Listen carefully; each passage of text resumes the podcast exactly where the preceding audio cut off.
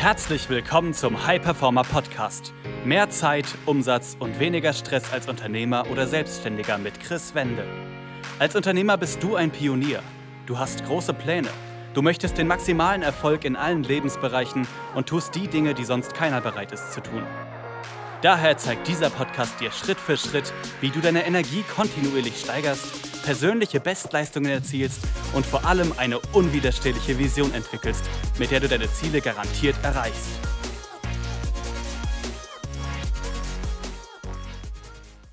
Herzlich willkommen zu einer weiteren Folge des Hyperformer Podcast. Mein Name ist Chris Wende. Ich freue mich, dass du wieder dabei bist. Und heute habe ich wieder einen spannenden Gast bei mir, und zwar heute Maximilian. Hallo Maximilian, schön, dass du da bist. Hallo Chris und vielen Dank für die Einladung. Ja, ich freue mich auf unser Gespräch. Maximilian Gier ist ein professioneller Foto- und Videograf ne, mit ausgeprägtem Hintergrund in Sport- und Actionfotografie, wie man auch schon an seinem Surrounding sozusagen jetzt gerade sieht. Ne, ist auch jetzt gerade auf einem Shoot unterwegs, deswegen umso ja, mehr bin ich dir dankbar, dass du dir die Zeit zwischendurch nimmst. Ne, und er hat unter anderem mit Brands wie Red Bull, Tech Heuer, Canon, Mammut und vielen mehr zusammengearbeitet. Aber darüber werden wir jetzt auch gleich sprechen. Aber bevor wir in deine Geschichte einsteigen, ne, bin ich immer wieder gespannt, wie Leute diese Frage beantworten. Wenn du einem fünfjährigen Kind erklären solltest, was du machst, wenn sich das fragt, was antwortest du? Ich zeige den Leuten mit meiner Kamera, was man draußen alles so ähm, finden kann und wie faszinierend es direkt vor der Haustür sein kann. Das mache ich. Mhm. Ja, die Schönheit der Umgebung, Natur festhalten und aufzeigen. Genau. Ja. Okay, ja. ja. was ist bei dir der Hintergrund? Also wie kam es dazu? Ne? Also hast du schon immer gesagt, du willst das machen oder wie kam es dazu? Nimm uns auch gern ein bisschen ne, in deine Geschichte komplett mit rein. Also kannst auch gern ja, ausholen. Ja, bei mir ist das so, ich bin äh, grundsätzlich draußen eigentlich aufgewachsen. Also unsere Urlaube haben eigentlich immer irgendwie in einem VW-Bus stattgefunden und eigentlich nie in einem Hotel. Und ähm, grundsätzlich sehr, sehr viel ähm, Outdoor-Sport, ähm, insbesondere Kajak-Wildwasser, was wir sehr, sehr viel gemacht haben in meiner Kindheit. Und ähm, meine Eltern haben natürlich fotografiert und ich habe so meine erste Kamera so mit 14 bekommen von Aldi, irgend so Medion, äh, wahrscheinlich 10 Megapixel. Das war einfach so das Nonplusultra in Silber. Mhm. Da habe ich so meine ersten Fotografieversuche gemacht und habe das aber dann jetzt nicht, ich habe das schon mal ein bisschen gemacht, aber nicht so ausgeprägt verfolgt und es ist so ganz spannend. Ich glaube, es geht ganz vielen Fotografen so, weil wenn ich so, so einen Startschuss für die Fotografie für mich definieren müsste, dann wäre es 2009, wo ich in Neuseeland war. Und es gibt ganz viele Fotografen, die professionelle Fotografen geworden sind, die tatsächlich in Neuseeland angefangen haben zu fotografieren. Und da habe ich mich das erste Mal wirklich damit beschäftigt. Ich habe damals dann schon Medizin studiert mhm. ähm, und ähm, habe so während meinem Studium ähm, halt vor allem beim Reisen fotografiert ähm, und das ist dann auch nach dem Studium, wo ich als Assistenzarzt in die Schweiz gegangen bin, fortgeführt ähm, und habe äh, grundsätzlich immer positives Feedback bekommen. Die haben gesagt, ja, du machst super Bilder und äh, musst du was draus machen und verkaufst du die auch. Und ich habe mir da eigentlich nie was gedacht. Ich habe dann auch gar nicht immer so eine super Kamera gehabt. Ich hatte ganz viel, teilweise nur eine GoPro oder mal eine Sony RX100, wirklich so ein, so ein kleines, äh, kompaktes Ding. Ähm, bis eigentlich ich 2016 dann ähm, irgendwie in Luzern am See gesessen bin und fotografiert habe und für mich beschlossen habe, okay, ich kaufe mir jetzt wieder eine richtige Kamera und ich, ich mache ein Business draus, aber super klein gedacht. Ich habe gesagt, ich will, mein Ziel ist nur, dass ich mit Fotografie so viel verdienen, dass mein Kameraequipment finanziert ist. Also es war wirklich mega simpel und bin dann so ein bisschen euphorisch zu meinem Chef. habe ich damals auf der Anästhesie gearbeitet und habe gesagt, hey Christoph, ähm, ich will weniger arbeiten, weil ich will, äh, ich will nebenher fotografieren und da vielleicht noch eine Ausbildung machen und, und damit Geld verdienen. Und er hat mich ausgelacht und hat gesagt, nee, es geht nicht. Das, du kannst nicht, du kannst nur 100 Prozent arbeiten. Und ja, ich habe dann gekündigt und ähm, habe die Fotografie natürlich weiterhin verfolgt.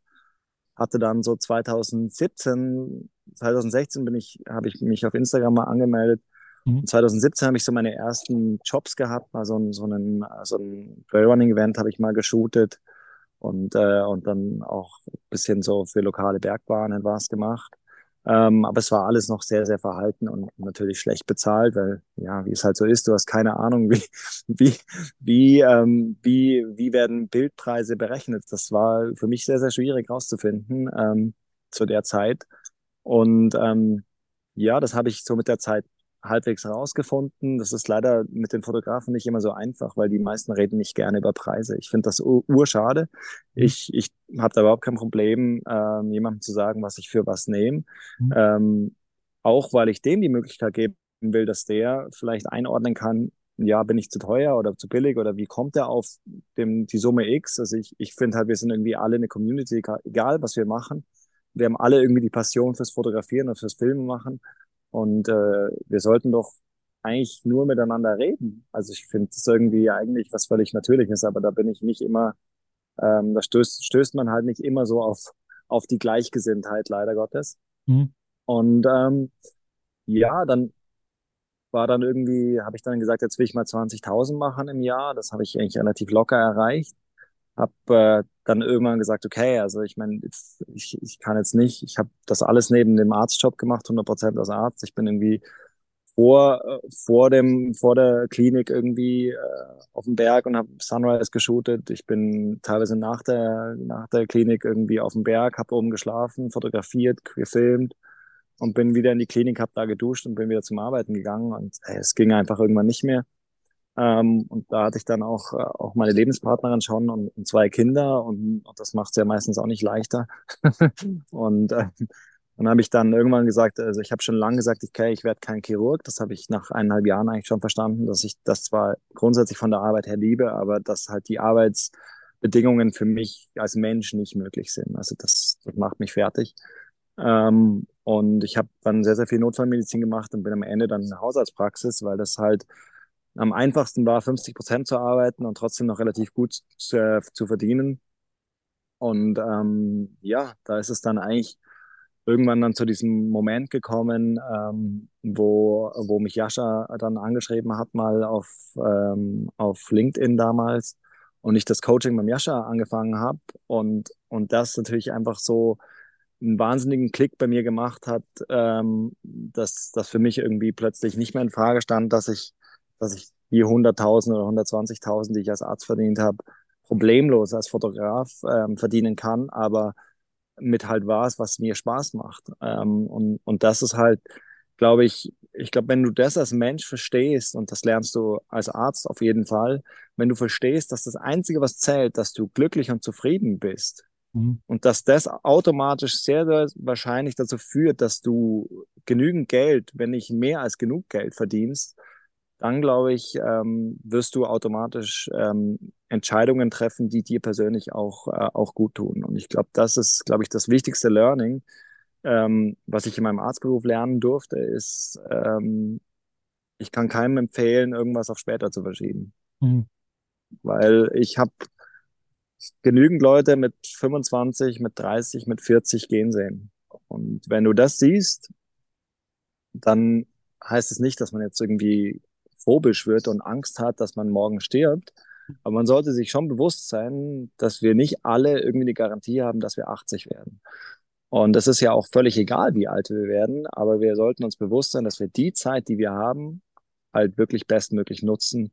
In dem Sinne, dass wir nicht rücksichtslos sind, aber dass wir schon schauen, was brauchen wir, was haben wir mitgebracht, ähm, welche Talente haben wir und wie kann ich die Talente am besten einsetzen um damit Geld zu verdienen, ähm, aber trotzdem irgendwie diesen Zustand zu haben, den ich heute habe, dass ich sage, ich darf arbeiten, ich muss nicht arbeiten. Ja. Als Selbstständiger kann ich ja grundsätzlich jeden Job ableben, ablehnen. das ist ja gar kein Problem. Aber es ist wirklich ein Dürfen. Natürlich ist das manchmal anstrengend. Ähm, aber, aber das ist halt grundsätzlich dann einfach eine Mindset-Frage, oder? Sagst du jetzt die ganze Zeit vor, dass es anstrengend ist?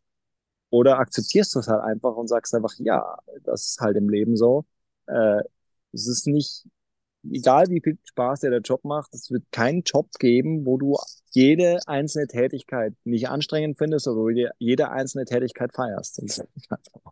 Ja. Absolut. Aber ähm, ja, ich, also es kommt natürlich dann immer die Frage, ja, oder das irgendwie so, das ist ja schon ein krasser Schritt vom, vom Arzt weg. Ähm, und es gibt auch die anderen, die sagen, ähm, ja, du hast es ja mega leicht, in eine Selbstständigkeit zu gehen, ähm, mit einem Arztgehalt im Rück Rücken. Und, ähm, und ich weiß nicht genau, ich, ich persönlich, also das ist ja eine persönliche Einordnung und mir ist ja das am Ende egal, wie die Leute das sehen, aber ich glaube, dass es fast, ähm, fast schwieriger ist, aus so einem hochdekorierten Beruf in eine Selbstständigkeit ähm, oder einen fotografischen Beruf zu gehen, ähm, weil die, also der Mensch neigt halt dazu, den bequemen Weg zu gehen. Und das ist halt relativ einfach zu sagen, ja gut, ich arbeite halt jetzt einfach ein bisschen als Arzt, dann werde ich leitender Arzt, dann bin ich 250.000 im Jahr, dann habe ich genügend Geld und dann kann ich die Frau mit Geld zustopfen. Ich bin halt nie da und ich kann mir ein Haus kaufen und was weiß ich was. Aber da sind wir halt wieder bei dem Punkt, was ich vorher gesagt habe. Es geht halt am Ende ja. darum, dass du glücklich bist. Und, äh, und dann bist du aus meiner Sicht auch erfolgreich. Und das ist halt für mich, wenn mich jemand fragen würde, was, was möchtest du, dass dein Kind erreicht, ist das Einzige, was ich mir wünsche, ist, dass das Kind glücklich ist. Mhm. Was das beruflich macht, ist mir völlig egal. Es muss auch nicht Bergsteigen, es muss auch nicht fotografieren, es muss auch nicht Medizin studieren. Hauptsache, es ist glücklich. Und ich glaube, das ist unsere Aufgabe ähm, als Eltern, auch den Kindern zu vermitteln. Dass es nicht ums Geld geht, sondern dass es primär mal darum geht, welche Talente habe ich und was macht mich glücklich und wie kann ich da draußen Business machen. Definitiv. Definitiv, ja. Ja. Und wie war es bei dir? Also, weil, weil, du auch sagtest, gerade Umfeld, ne, wie hat das da, also bei dir jetzt, dein nahes Umfeld reagiert? Ja, gut, mein Vater kann das nicht verstehen. Ähm, der ist halt auf dem Standpunkt, ich habe dir das Medizinstudium äh, studier, äh, finanziert und, äh, und jetzt schmeißt du das einfach weg und du könntest das ja gemütlich haben und du kannst dir ein Haus kaufen und so weiter. Das ist halt äh, die Sichtweise von meinem Vater. Meine Mutter hat mich da immer voll unterstützt, meine Partnerin hat mich da auch immer voll unterstützt. Ähm, und ja, es ist ganz lustig. Also, wie gesagt, die meisten bewundern das oder für mich war das eigentlich ein logischer Schritt. Also ich, ich mache mich da jetzt auch nicht größer, als ich, als ich bin. Mir ist das eigentlich egal. Ich habe das am Ende für mich gemacht und nicht, dass mir jemand applaudiert.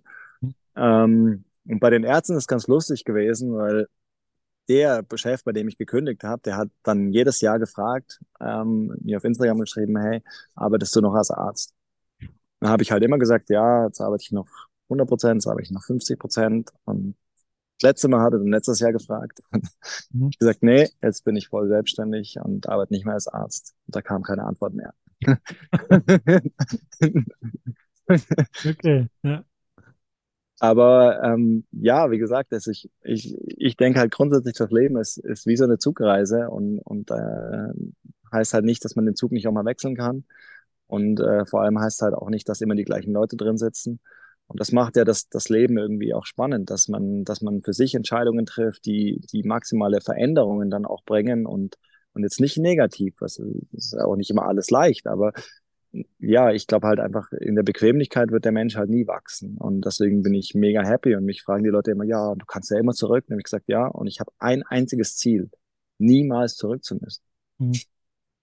Ja, ja, mega. Aber genau wie du sagst, ne? Also erstens nur außerhalb der Komfortzone ne, ist der Wachstum noch, größer und auch dieses, also finde ich auch sehr, sehr spannend und sehr wichtig, dass das noch mehr so ein bisschen verbreitet wird, dieses Erfolg nicht nur nach dem finanziellen zu bewerten. Ne? Also klar, es ist auch ein Maßstab, aber äh, nicht nur. Ne? Also es bringt nichts, wenn du erfolgreich bist im Außen oder es gut aussieht von außen, sagen wir es mal so, ne? aber im Innen ist das Fundament einfach auf ja, nur Arbeit keine Freude. Also, ne, es ist jetzt so überspitzt, aber es gibt es oft genug. Äh, ne, keine Freude. Und äh, wir haben auch vorhin im Vorgespräch ganz kurz uns unterhalten ne, über Kinder, weil das ja bei uns beiden gerade ein aktuelles Thema auch ist, ähm, dass es auch da genug Unternehmer gibt, die es bereuen, sozusagen im Anschluss, ne? also ihre Kinder nicht aufwachsen gesehen zu haben. Und äh, da einfach die Währung des Erfolgs nochmal ein bisschen anders zu definieren, sozusagen. Genau, eben, das ist halt eben immer das, oder? Dass man halt schon vorausschauend ein bisschen denkt, oder? Und das, das ist halt so ein bisschen, bei mir hat sich halt mit 30 sehr, sehr viel geändert, einfach so von dem, wie ich meine Prioritäten setze. Ähm, und ähm, das, das glaube ich, ist einfach wichtig zu sagen, okay, wo ist meine Perspektive, wo, wo will ich hin? Ähm, und, und halt sich schon bewusst sein, was, was, was Entscheidungen für, für Wirkkraft haben. Und wenn du natürlich nur arbeitest, du kannst das schon zwei Jahre machen. Wenn du halt der Meinung bist und überzeugt bist, dass du in zwei Jahren Business machst, das so viel generiert, dass du dich eigentlich rausnehmen kannst aus der Firma und, und dann eigentlich für deine Familie da bist, dann, dann ist gut. Aber es gibt halt sehr, sehr viele Unternehmen natürlich, die das gar nicht wollen, die, ähm, die gar nichts abgeben möchten und die, die es halt irgendwie für sich feiern, so viel zu arbeiten. Und das kann dir natürlich passieren, dass du dann irgendwann mit 50 zurückschaust und denkst, ich habe irgendwie gar keine Beziehung zu meinem Kind. Ähm, und, und das kann halt dann schon schmerzlich sein. Mhm. Absolut, ja. Lustigerweise habe ich gestern, glaube ich, dazu auch einen Post gemacht. Ne? Also mit dem, was du gesagt hast, im Sinne von äh, sich zu feiern für die Stunden. Ne? Also, dass sich Leute brüsten, wie viele Stunden sie im Office verbracht haben oder wie viele Stunden sie in der Woche arbeiten. Aber auch da, wenn man dann schaut, okay, wie effizient ist das Ganze, ne? dann äh, ist das nicht so am Optimum, ja. wie ich es einfach mal nennen. Und was würdest du sagen, also, weil ich finde es, wie gesagt, immer wieder spannend, ne, wie sich das so entwickelt hat. Wann war bei dir so der Moment oder gab es so einen bestimmten Moment, wo du gesagt hast, okay, ähm, daraus will ich was machen oder das ist mir mehr wert als der Arztberuf oder hat sich das entwickelt mit, mit der Zeit?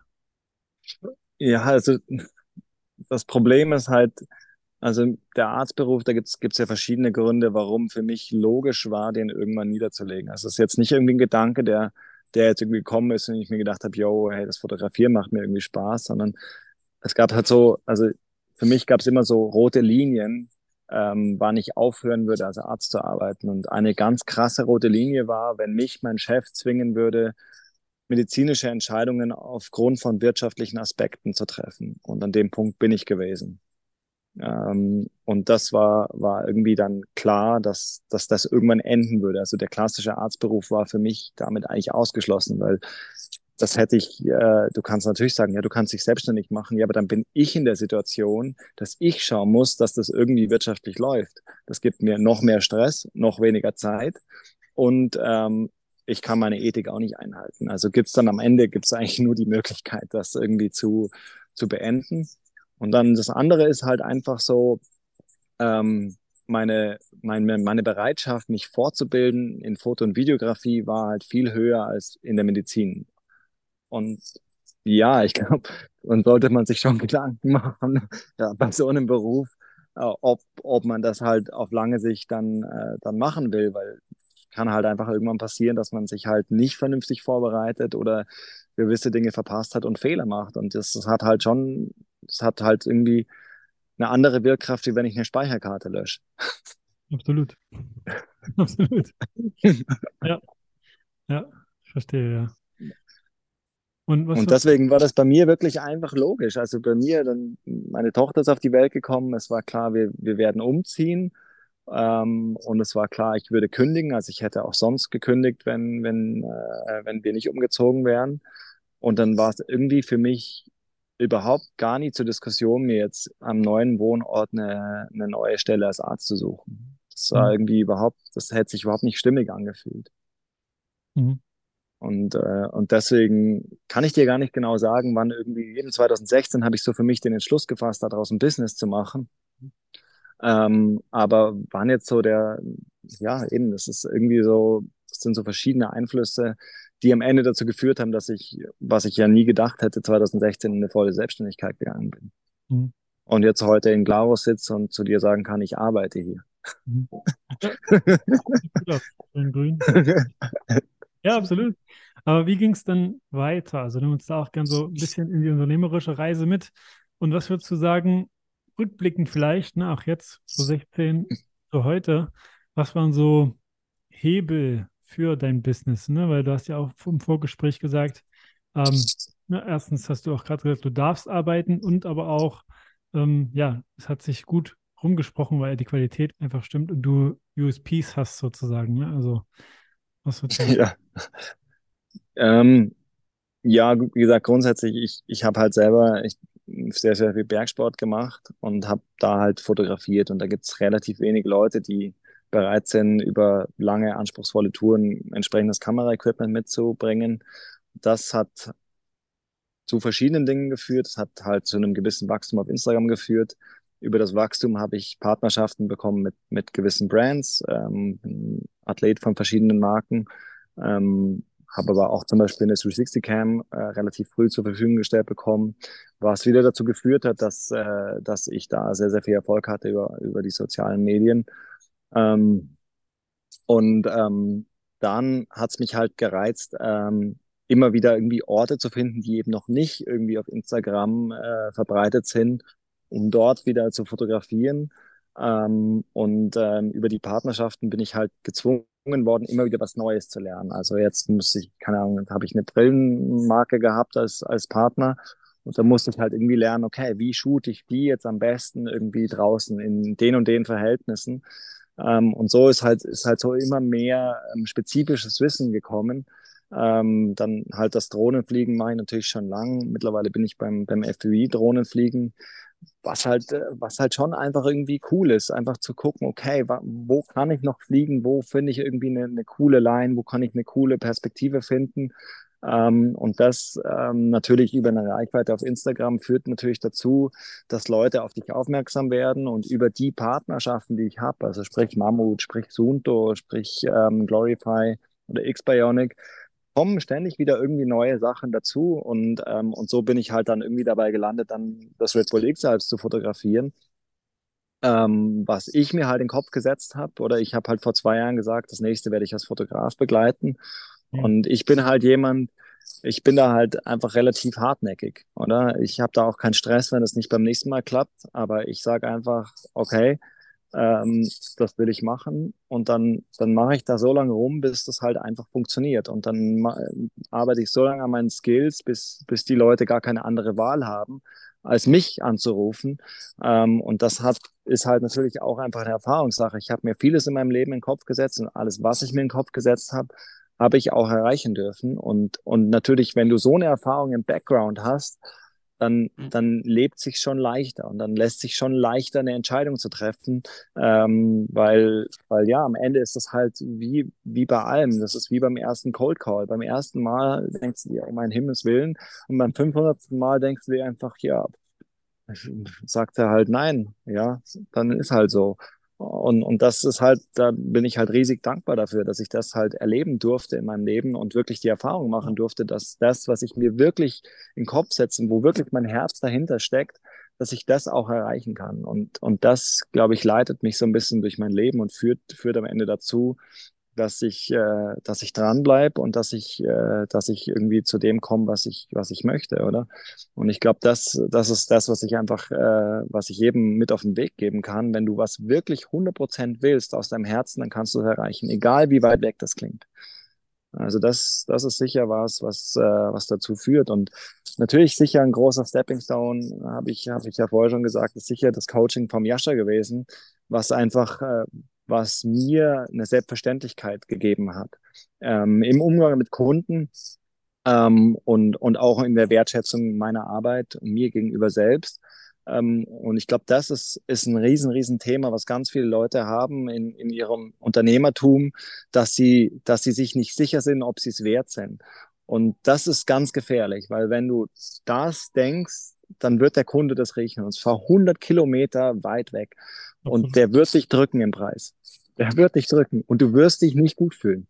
Und wenn du das verinnerlicht hast und einfach auch bereit bist, also ich sage halt immer, also wenn Kunden mich schlecht behandeln, sage ich, selbst wenn jetzt mein eine Miete davon abhängen würde von dem Einkommen, da gehe ich lieber Teller waschen. Mhm. Und, und das ist aber wirklich das Mindset, wie ich rangehe an so, so ein Kundengespräch oder auch, wenn es ein Zwischengespräch geben muss, weil, weil ich nicht mhm. einverstanden bin, wie sich der Kunde mir gegenüber verhält, mhm. respektive wie er meine Zeit wertschätzt. Ja. Ähm, und, und das hilft, weil mit dem Hintergedanken, dass es dir egal ist, ob du jetzt in die nächste Kneipe gehst und die Teller abwäscht, aber das lässt du dir nicht gefallen, weil das dein Stolz ist, dann bin ich überzeugt, dass du, ähm, dass du einfach grundsätzlich gute Entscheidungen triffst und dass du auf lange Sicht auch einfach Kunden hast, die das wertschätzen, was du tust. Das heißt ja nicht, dass sie dich in den Himmel loben, um Himmels Willen, aber es geht darum, dass wir, ich bedanke mich auch bei jedem Menschen für seine Zeit, jetzt zum Beispiel auch, dass du dir Zeit nimmst, dich mit mir zu unterhalten. Ähm, und das ist aber auch was, was ich von meinen Kunden oder von Leuten, mit denen ich zu tun habe, erwarte. Mhm. Ja, das kann ich nur zurückgeben mit dem Dank für deine Zeit. Ja, und äh, auch hier, also zwei extrem wertvolle Aspekte, wie ich finde. Also erstens, ne, dass man sich bewusst macht, wenn du was haben willst, ne, auch wenn es vielleicht jetzt augenscheinlich in Anführungsstrichen noch aus deiner Reichweite ist, dann kommt es nur darauf an, dass du zu der Person wirst, die das automatisch erreicht letztlich. Ne? Also ähm, gibt auch so einen Spruch, ähm, ne, to ähm, ja, become, also get what you want, you become who you are sozusagen. Also dass du dich selber entwickelst, ne? also dass du wirklich dann deine Skills anpasst und dir auch selber bewusst machst, was auch viele Menschen einfach unterschätzen, also in meinen Augen erfahrungsgemäß, dass du viel mehr in kurzer Zeit lernen kannst, als du dir so bewusst machst, wenn du es möchtest. Also wenn du da richtig Lust drauf hast und dieses Verlangen, ne, was du ja auch sagtest, für dich war es nur eine Frage der Zeit und war es klar, dass du es erreichst und hast halt geguckt, okay, was brauchst du dazu?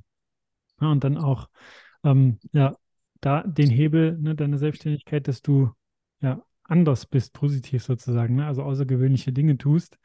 Und der zweite Punkt ist auch dieses ja, Glauben. Ne? Also an sich zu glauben, wirklich da felsenfest überzeugt zu sein und sich bewusst zu machen, wie wertvoll ist eigentlich das, was du tust ne? und das, was du für andere Menschen bewirken kannst. Und also da ne, zwei wertvolle, wertvolle Punkte, wo jeder einfach nochmal für sich selber reflektieren kann, okay, wie ist da gerade die eigene Einstellung? Ne? Also wie gehst du da gerade mit um, wenn du was noch nicht bekommen hast oder vielleicht mal eine Herausforderung hattest, die nicht so ausging, wie du es wolltest? Ne? Also wie ist dann da deine Reaktion darauf? Und ein anderer Punkt, ne, den du gerade noch angesprochen hast, vielleicht nur um die Hörer ein bisschen abzuholen. Ne, du hast ja gesagt, dass du, also ne, mit den Trails und generell, wie du unterwegs bist, ähm, ja auch Dinge machst, die andere Foto- und Videografen nicht so absolvieren, will ich es einfach mal nennen. Äh, wie, wie, welche Strecken sind das, damit die Hörer vielleicht auch mal vielleicht einen Einblick bekommen? Ne? Also wo bist ja, du das, das variiert grundsätzlich, oder? Das kann, kann alles sein. Also keine Ahnung, zum Beispiel nächste Woche muss ich, ich begleite gerade ein Projekt von einem jungen Schweizer, der ähm, alle 4000er ein bisschen mehr als einen Monat besteigt. Das sind 48 4000er. Und ich habe äh, relativ viele mit dem mitgemacht. Das sind grundsätzlich schon nicht nicht immer kurze Touren, aber das, was wir zum Beispiel, wo ich ihn jetzt begleite, weil er keinen Partner hat und ich werde halt an seinen Partner, an seinen Fotograf sein, da reden wir von ja, fast 20 Kilometer bis zur Hütte laufen und 15 oder sowas, 16, 17 und dann, weiß nicht, nochmal 1200 Höhenmeter auf den Hügel laufen und am nächsten Tag nochmal 20 Kilometer rauslaufen. Also da reden wir dann von, von 50 Kilometern in zwei Tagen mit, mit Drohne, mit, mit Actioncam, mit, mit Kamera, mit ein, zwei Objektiven. Ähm, und, und das ist halt grundsätzlich so ein bisschen am Ende eine, eine Einstellungsfrage. Und, und ich kann da nur so den Paul Guschelbauer zitieren. Ähm, und und das, das habe ich echt bewundert, wo ich das Red Bull X-Alps fotografiert habe, ist er so ein Pass hochgelaufen, weil es geregnet hat, er konnte nicht fliegen.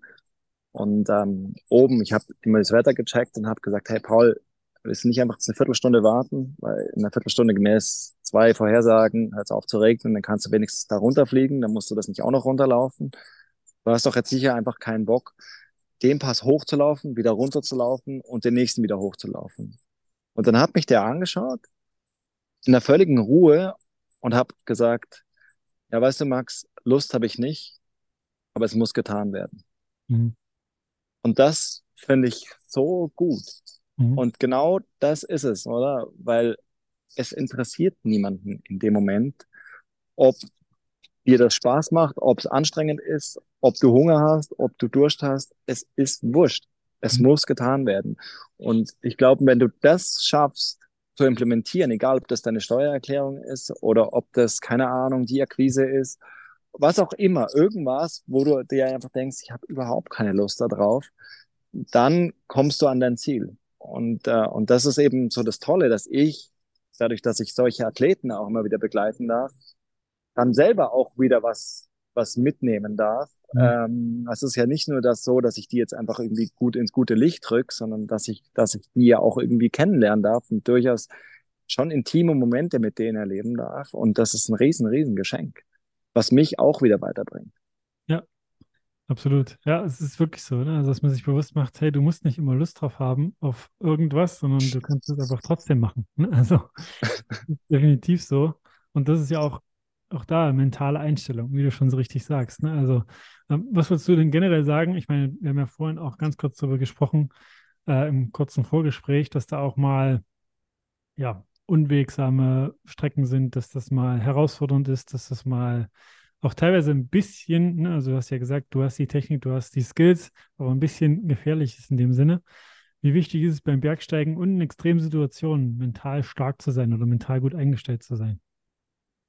Ja, zu 1000 Prozent, oder? Und, und ich, das ist eben so das Tolle beim Bergsteigen, kann man eine Sache schon mal richtig gut lernen, und zwar Entscheidungen zu treffen. Mhm. Weil es ist halt noch viel krasser als im Leben, weil es hat halt wirklich unmittelbar eine Folge. Also wenn du dich entscheidest, da weiterzugehen, obwohl du ein schlechtes Gefühl hast, kann es sein, dass es sehr, sehr unangenehme Folgen hat, inklusive dem Tod. Das ist einfach so. Und ich habe ein sehr, sehr gutes Bauchgefühl. Es hat mich noch nie getrügt und auf das vertraue ich. Ähm, das kann ich auch nicht beschreiben. Es sind, sind verschiedenste Wahrnehmungen, die, die du hast in der Situation, ähm, die dazu führen, dass du ähm, sagst, es fühlt sich nicht gut an. Und beim Bergsteigen ist es halt so, wir machen sehr, sehr viele Dinge, die lang sind. Also wir verzichten dann oftmals auf Hütten, weil wir keine Zeit haben. Ähm, und da reden wir schon von zwei, drei, dreieinhalbtausend Höhenmetern, die du machen musst. Und da muss alles laufen. Es muss einfach im Flow sein. Mhm. Und wenn dieser Flow einmal unterbrochen ist, wenn du einmal nachdenkst, was mache ich hier, dann kannst du heimgehen. Und das mache ich. Mhm. Und das mache ich auch, wenn das ein Job ist. Weil Job hin oder her, mein Leben würde ich nie für ein Foto aufs Spiel setzen. Und hat letztens mal wieder, hat das mal wieder ein Bergsteiger gesagt, äh, wo sie dann gefragt haben nach irgendeiner Tour im Himalaya, ja, wie, wie war es denn so? Hat er gesagt, ja, zum Teil war es schon nicht so cool, ähm, aber da gibt's halt wie immer keine Fotos davon, weil wenn es wirklich brenzlig wird, fotografiert keiner mehr. Und das ist so. Mhm. Also von meinen brenzlichen Situationen habe ich keine Aufzeichnungen, obwohl ich die Actioncam vielleicht sogar auf dem Helm hatte. Mhm. Weil ähm, ja, das Leben geht immer noch vor oder die Sicherheit geht immer noch vor dem Bild, egal wie groß die Passion ist. Und ich habe wirklich eine Passion, weil ich habe im Gegensatz zu doch einigen Fotografen immer noch jeden Tag eine Kamera in der Hand. Und nicht, weil ich denke, ich muss, sondern weil ich will. Und das ist toll. Das ist was Schönes. Aber ähm, ja, wie gesagt, beim Bergsteigen muss man halt immer so ein bisschen den, den Sweet Spot finden aus ähm, gut genuger Ausrüstung, ähm, was das Fotografieren betrifft und trotzdem zu überlegen, wie viel Gewicht nehme ich mit, dass ich nicht äh, ein unnötiges Risiko eingehe, weil halt ein schwerer Rucksack halt ein erhöhtes Risiko ist, ähm, aus dem Gleichgewicht zu kommen. Und grundsätzlich ist es so, in dem Moment, wo mal das Momentum passiert beim Bergsteigen und du wirklich fällst und du Geschwindigkeit aufgenommen hast, es gibt da eine bestimmte kmh-Angabe, an, äh, die ich tatsächlich vergessen habe, dann ist es sehr, sehr unwahrscheinlich, dass du den Sturz noch bremsen kannst. Also da ist ein, ist ein Absturz wahrscheinlich. Und, und das muss man sich bedenken, muss man einfach bedenken, wenn man als Fotograf da unterwegs ist. Also ich muss ja auch mindestens so fit sein wie, wie meine Athleten. Also ich bin oftmals sehr fitter zum Teil als die in der Situation, weil die halt schon viel, viel mehr gemacht haben, oder? Weil die vielleicht schon viel länger unterwegs sind und ich ähm, aber vielleicht zum Teil meine Gondel nehmen kann. Aber ich muss, muss natürlich schon, schon performen. Und das ist ja auch irgendwie so ein bisschen die Herausforderung an dem Ganzen. Deswegen mache ich das ja auch. Zu schauen, was ist möglich in so einer Situation, ohne was zu stellen. Also ich stelle fast nichts. Mhm. Oder? Also klar, ist für irgendein Sonnenbrillen-Shooting, sage ich schon mal, du kannst jetzt irgendwie die Hand noch da hochnehmen und jetzt machen wir das dreimal. Ja. Ähm, aber so, wenn es wirklich um eine Dokumentation von Events geht, dann versuche ich eigentlich so unsichtbar wie möglich zu sein. Mhm. Und wenn mir das Model, der Athlet, wer auch immer danach sagt, hey, ich habe gar nicht gemerkt, dass du dabei warst, dann ist das das größte Kompliment, was du mir machen kannst. Mhm weil das ist mein Ziel. Und, äh, und das eben braucht natürlich viel, viel Training. Ähm, das habe ich natürlich in den, den Jahren früher gemacht. Ähm, und, und deswegen kann ich das heute anbieten. Ähm, aber wie gesagt, man muss ähm, schon eins bedenken, dass ähm, ich zwar fit bin, aber das weiß man, dass so mit 40 dann irgendwann ein Knick in der Reaktionsfähigkeit ist. Mhm. Und das ist, äh, ist ein großes Problem. Das sollte man sich gut, äh, gut im Hinterkopf behalten. Weil wenn man mal ausrutscht oder mal einen Griff ausbricht, was mit den aktuellen Temperaturen äh, und Permafrost nicht selten ist, dass das äh, unter Umständen sein kann, dass du dann die halbe Sekunde zu langsam bist. Mhm. Ja. Und da, du hast ja schon gesagt, ne, also das Bergsteigen, also erstens Entscheidungen treffen und ich kann mir auch vorstellen, dass generell das Bergsteigen einen auch so viel über das Leben lehrt. Also Demut. Demut vor der Natur. Und also ich habe da so einen kleinen Aberglauben, aber es jedes Mal, wenn ich auf einem, auf einem Berg war und ich sehe den das letzte Mal, das ist jetzt nicht ein Hügel, sondern wirklich ein Berg, oder? Und ich sehe den das letzte Mal, dann drehe ich mich um und sage Danke. Mhm. Weil am Ende ist es, es braucht wenig und ich bin durchaus in ein paar Situationen schon gewesen, wo ich auch hätte sterben können ähm, oder wo mich ein Stein um zehn Zentimeter verfehlt hat.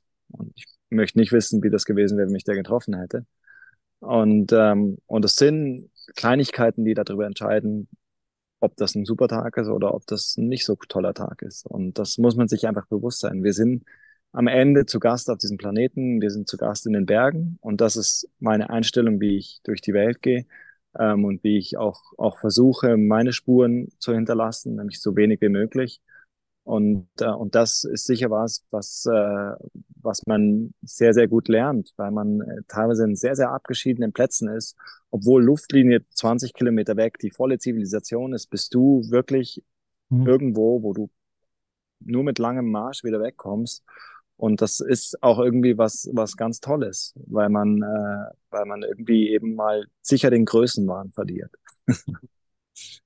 Absolut, ja. Kann ich mir absolut vorstellen, dass man wirklich dann auch im Alltag wahrscheinlich noch dankbarer ist, ne, für die Dinge, die man sonst vielleicht oder andere als selbstverständlich ansehen. Ja, das ist auch was, was ich, was ich durch meinen Arztberuf gelernt habe, ähm, dankbar zu sein, dass man gesund ist. Mhm. Und wenn man das ist, dann regt man sich ziemlich sicher nicht drüber auf, dass es gerade anstrengend ist, mhm. sondern man denkt sich eher, Mann, habe ich ein Glück, dass ich gesund bin und das machen kann. Mhm. Absolut. Ja. Und wie ist es denn, also ne, du hast ja gesagt, viel Training und viel im ja, Feld lernen, ne, also auf den Bergen lernen. Ne, du sagst auch, die Athleten, ne, das kannst du nicht im Fitnessstudio alles trainieren. Aber was machst du denn? Gibt es Dinge, die du machst, um dein Energielevel oben zu halten, um da für dich die Performance ja aufrechtzuerhalten? Ähm, ja, ich, ich höre sehr, sehr genau auf meinen Körper. Und ähm, also ich, ich bin in der luxuriösen Situation, dass ich nicht trainieren muss. Ich will manchmal trainieren oder ich will manchmal schauen, wie schnell ich, wie schnell ich irgendwo hochkomme. Ich versuche schon, so eine gewisse Konstanz zu halten, aber die Intensität variiere ich sehr stark. Und wenn ich halt wirklich merke, ich bin müde, jetzt war ich zum Beispiel echt ziemlich müde nach der, nach dem Juli, der war echt ziemlich anstrengend dann nehme ich mir aber auch wirklich mal einfach zwei, drei Tage oder vier Tage, wo ich, wo ich halt, ich arbeite natürlich äh, im Office, aber ich habe gar keinen Drang oder ich verpasse auch nichts, wenn ich mich jetzt da mal nicht aktiv groß bewege, außer dass ich halt zum Einkaufen gehe zu Fuß und so Zeug. Aber ähm, das hat sich halt natürlich auch verändert über die Jahre. Das war, war vor sechs, sieben Jahren sicher noch anders, wo ich immer Vollgas gerannt bin. Und als Selbstständiger ähm, denkst du natürlich anders drüber, weil du einfach sagst, ja, es ist wichtiger, dass ich dann dann, wenn es äh, wenn's wieder weitergeht, dass ich dann einfach performen kann. Ähm, weil, ähm, weil da kommt es halt mir drauf an und das ist mir halt viel wichtiger, ob ich jetzt, also ob ich jetzt irgendwie die schnellere Zeit an meinem Hausberg habe. Das ist, ist halt jetzt nicht für, so wahnsinnig eklatant wichtig für mich. Ähm, und eben, aber da, da, da man muss halt wirklich, man muss so einen guten Sweet Spot finden, jetzt nicht einfach zu sagen, ja, der Körper ist gerade müde, ich, ich mache jetzt einfach nichts, weil, weil es anstrengend ist, aber trotzdem zu, zu sehen, irgendwie, ja, jetzt habe ich einfach gerade sehr, sehr viel gemacht. Es war sehr, sehr intensiv und, und ich gönne meinem Körper jetzt auch, auch, äh, auch die Erholung, ähm, um langfristig das machen zu können, oder? Und ich meine, ich bin gesegnet, ich habe null körperliche Probleme, ich habe keine Knieschmerzen, keine Hüftschmerzen, ich habe nichts. Und, und ich glaube, dass es schon der Grund ist, dass ich es eben früh genug gelernt habe, es nicht zu übertreiben. Hm. Auch wenn es von außen sicher nie so scheint. das, äh, ja. Kann man so sagen. Aber das, Also extrem auch da, ne, wertvoll auf seinen Körper zu hören und auch mal so ein bisschen, also du kannst ja vielleicht auch sagen, wie du das machst oder ob du da instinktiv so ein bisschen Gefühl für entwickelt hast. Aber ne, meine Erfahrung ist auch so ein bisschen mal das Außen auszuschalten ne, und dann mal so reinzuhören. Ne? Also sich nicht mit äußeren Dingen abzulenken, wirklich mal innezuhalten und zu gucken, okay, wie geht es mir wirklich? Ne, das ist nur der Kopf, der sagt, hey, äh, du kannst nicht mehr oder es ist wirklich so. Ne? Und immer mal die Signale ja. wahrzunehmen. Ja, und dann auch zu, zu, zu reagieren. Also zum Beispiel, ähm, was Alkohol betrifft, bin ich sehr, sehr, sehr zurückhaltend geworden. Und, du weißt, ich trinke gern Bier, aber ich, äh, wenn ich merke, ich bin am Limit oder es ist anstrengend, dann, äh, dann trinke ich da zum Beispiel strikt nichts. Ähm, nicht, weil es mir nicht schmeckt oder weil ich jetzt irgendwie sage, äh, keine Ahnung, Alkohol ist furchtbar oder irgendwas, sondern weil ich einfach merke, es tut mir nicht gut. Es, es führt dazu, dass ich mich schlechter erholen kann. Und ich muss aber schauen, dass ich mich in der Zeit, wo ich Erholung bekomme, dass ich da mich bestmöglich erhole. Und, äh, und das ist ganz spannend. Da kann jeder mal ähm, irgendeine Pulsuhr, eine Apple Watch oder, oder eine andere Sportuhr nehmen und, und seinen Schlaf mal tracken. Mhm. Und äh, dann mal vergleichen, wenn er am Abend nur Wasser getrunken hat. Und dann vergleichen, wenn er ein oder zwei Bier getrunken hat und dann mal die Ruhe Herzogrenz beobachtet. Und das ist ganz, ganz spannend. Ähm, und wenn einem das mal bewusst wird, dann, dann denkt man darüber anders. Und wenn ich jetzt weiß, morgen ist jetzt easy oder wie auch immer, dann trinke ich mein Bier, das ist alles in Ordnung. Aber wenn ich weiß, ich muss wirklich schauen, dass ich, äh, dass ich ein hohes Energielevel Level habe, ähm, für was auch immer, dann äh, achte ich auf sowas. Und das ist halt sicher was, was sich halt mit, mit dem Alter irgendwie entwickelt hat, wo ich halt viel, viel mehr Augenmerk drauf, drauf lege und was natürlich am Ende dazu führt, dass ich ganz einfach rational runtergebrochen halt dann besser performen kann. Mhm. Ja, absolut. Also wirklich sich dann bewusst zu machen, welche Wahl treffe ich und welche Konsequenzen hat welche Wahl sozusagen ne, für dich, Körper, Konzentrationsfähigkeit und Energie. Und du hast ja vorhin erzählt, ne, also dass du in der glücklichen Lage bist, auch von den Athleten zu lernen, ne, also auch da Dinge aufzusaugen. Äh, was würdest du denn sagen? Wer hatte denn den größten Einfluss auf dein Leben und welche Lektion hätte diese Person beigebracht? Hm. Der größte Einfluss. Puh, das ist schwierig. Also ich glaube, da gibt es verschiedene Personen. Also ich glaube, wenn wir jetzt, wenn, ich glaube, es muss so ein bisschen auf Sparten aufteilen. Also ich glaube, also grundsätzlich zu dem, was ich bin, da haben natürlich meine Eltern einen riesen Einfluss durch das, was sie mir gezeigt haben, was man auf der Welt machen kann. Das ist mal so der erste Punkt.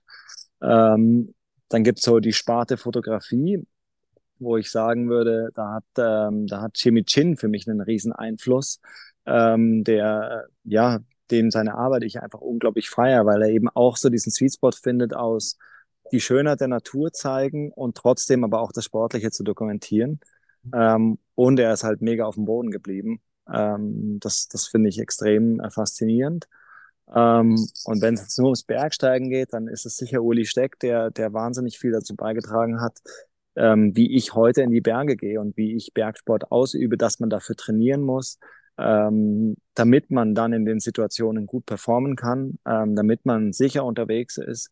Ähm, ja, ich glaube, es sind so die drei Sparten, die, die einen riesen Einfluss hatten auf, auf mein Leben und auf, auf den Punkt, wo ich, wo ich heute bin. Mhm. Ja, okay. Okay, und was würdest du sagen, ne, wenn du jetzt dir vorstellst, du, ne, alles, was du heute erreicht hast, ne, alles, was du heute ähm, geschaffen hast in deinem Leben, ne, ähm, ist auf einmal irgendwie weg. Das ist dein letzter Tag auf der Erde, dein physischer Körper äh, ist bald nicht mehr da und all das, womit du die Welt inspiriert hast, ist irgendwie verschwunden, ne, doch aus irgendeinem mysteriösen Grund. Das Einzige, was du der Welt hinterlassen kannst, sind drei Wahrheiten, Erkenntnisse, die du bisher gemacht hast, die du der Welt vielleicht noch mitgeben möchtest. Was würdest du sagen, sind die drei? Also ja Eben mach's für, ma, mach's für dich.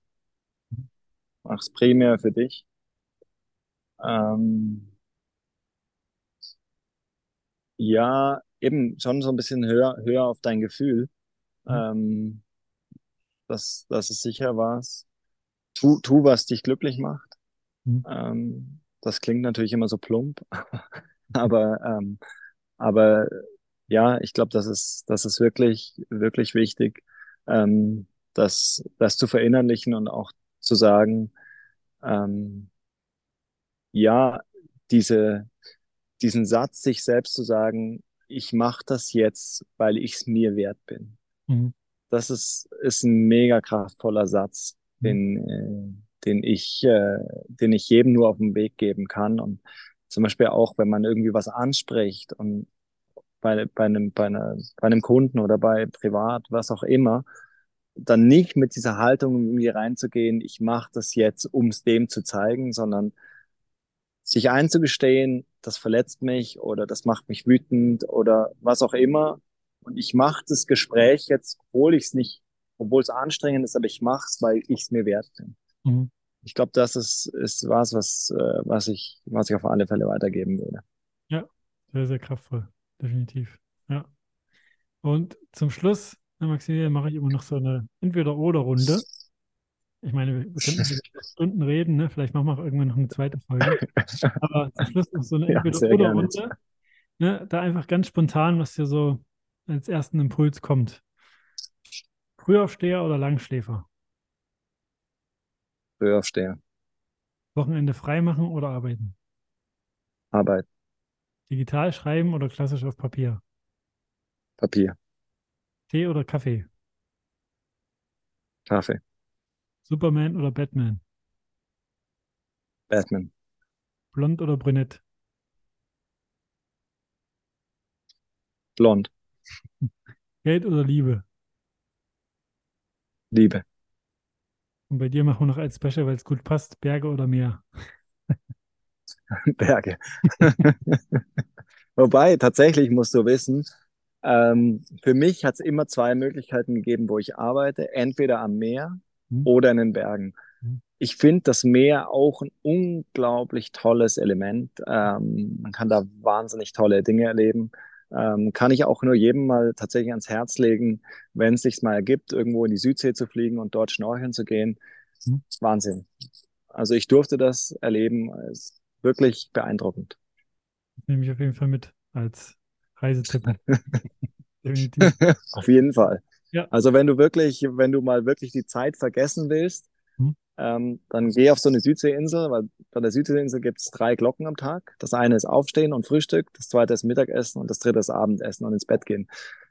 Und du musst tatsächlich nach einer Woche in deinen Kalender schauen, um zu schauen, wann dein Boot zurückgeht. Ich hm. sag's dir, wie es ist. Hört sich gut an. Das hört sich gut an. hört sich gut an. ja, definitiv. Und was würdest du sagen, Maximilian, ne, wenn jetzt jemand erstens natürlich auch mal deine Kunst zum Beispiel sehen möchte oder auch Kontakt zu dir aufnehmen möchte, weil er sagt, hey, äh, das klingt mega spannend, was du machst und ich hätte da vielleicht einen Auftrag für dich. Ne, ähm, wo kann derjenige dich erreichen? Wo kann man dich im Internet finden und ja, mehr Infos einholen? Ja, am einfachsten entweder über eine Webseite, da stehen alle Kontaktdaten oder sonst auch jederzeit über Instagram. Ich lese tatsächlich trotz der genügenden Abonnenten an jede Nachricht und antworte da auch immer. Weil ich grundsätzlich, ähm, das möchte ich vielleicht noch am Ende bringen, mir ermöglicht die Community, die ich auf Instagram habe, von über 60.000 Abonnenten, mega viel und da bin ich unglaublich dankbar dafür. Und äh, dementsprechend wertschätze ich jeden, der sich die Zeit nimmt, mir zu schreiben oder eine Frage hat ähm, weil das so mein Teil ist, was zurückzugeben. Mhm. Ja. ja, mega. Ja, dann das werde ich auch noch verlinken alles, ne, in den Shownotes wird alles mit reingebracht. Und dann kann ich dir nur danken ne, für deine Zeit, dass du einfach das zwischendurch noch mit zwischen den Jobs äh, mit, ja, dir die Zeit da genommen hast. Und danke dir. Sehr, sehr gern. Dann würde ich sagen, bis bald. Bis bald, gern. Hab einen schönen Tag, Chris. Ebenso.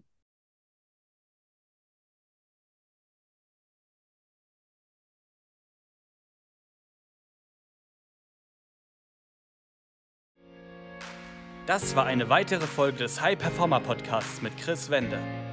Wir sind überzeugt davon, dass jeder Unternehmer oder Selbstständiger etwas Großes aufbauen und dabei noch genug Zeit für sich, seine Familie und Hobbys haben kann. Gehe jetzt auf www.chris-wende.com und vereinbare dort einen Termin für ein kostenloses Erstgespräch.